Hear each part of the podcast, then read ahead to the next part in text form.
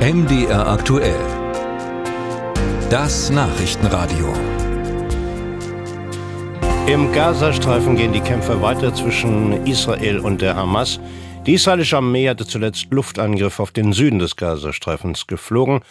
Auch äh, von der Grenze zwischen Libanon und Israel wird weiterhin Beschuss gemeldet. Die Hisbollah teilte mit, israelische Soldaten im Grenzgebiet angegriffen zu haben. Das israelische Militär erklärte man aber als Reaktion mit Kampfflugzeugen, Infrastruktur und Militärgelände der Hisbollah angegriffen.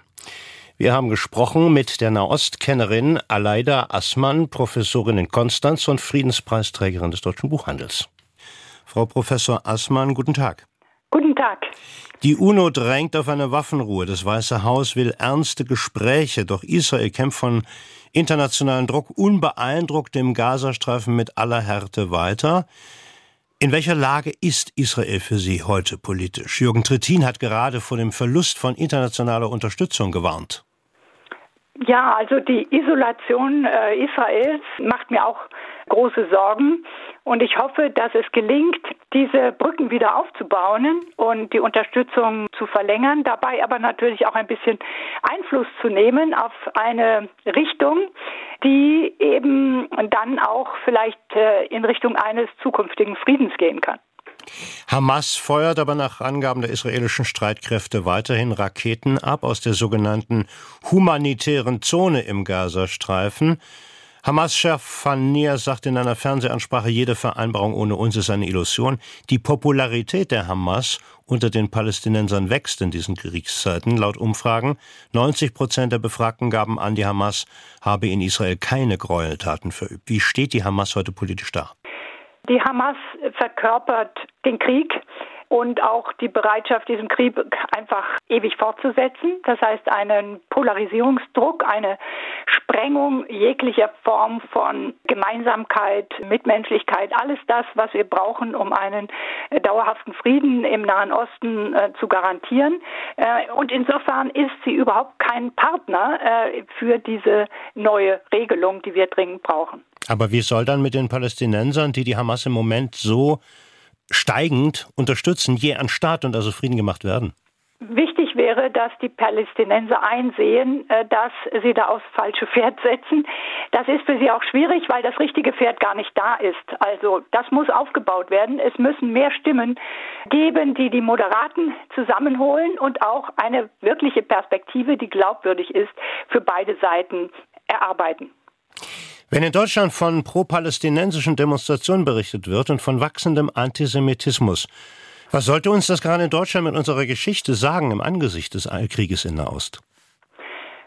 Also für mich ist es im Moment sehr wichtig, äh, zwei Dinge auseinanderzuhalten, die in den Medien ständig äh, in eins fallen. Und äh, das sind unterschiedliche Antisemitismusbegriffe. Das klingt jetzt vielleicht ein bisschen behäbig, aber wir brauchen eine gewisse Dauer des Nachdenkens und auch eine äh, Kraft der Differenzierung.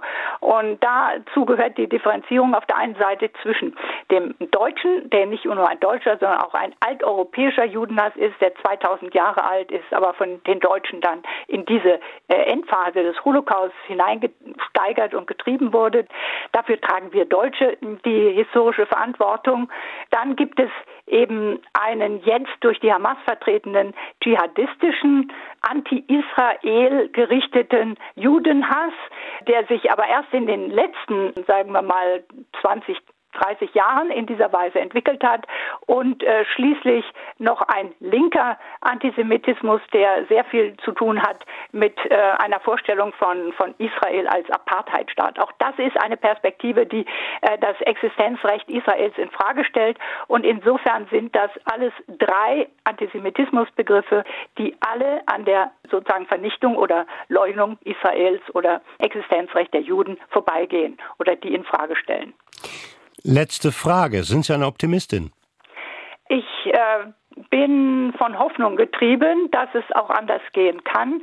Das gehört zu meinem Nachdenken. Ich muss mir immer eine Gegenperspektive ausdenken zu dem, was gerade schief geht und, und äh, halte mich fest an Hoffnungsperspektiven, die ja in der Vergangenheit zum Teil aufgebaut wurden und an die man sich nur immer wieder erinnern muss. Wir brauchen die jetzt dringender denn je, wo die Polarisierung so tief geht. Es gibt da einen Satz, der hat mir zu denken gegeben, der heißt, die Diktatoren haben die Aufgabe dafür zu sorgen, dass jede Geschichte immer nur eine Seite hat. Das hat einmal die ähm, Nobelpreisträgerin, Friedensnobelpreisträgerin Maria Ressa gesagt. Und wir haben im Moment Medien, die immer nur eine Seite sehen wollen. Und das scheint mir eine Situation, die wir unbedingt überwinden müssen.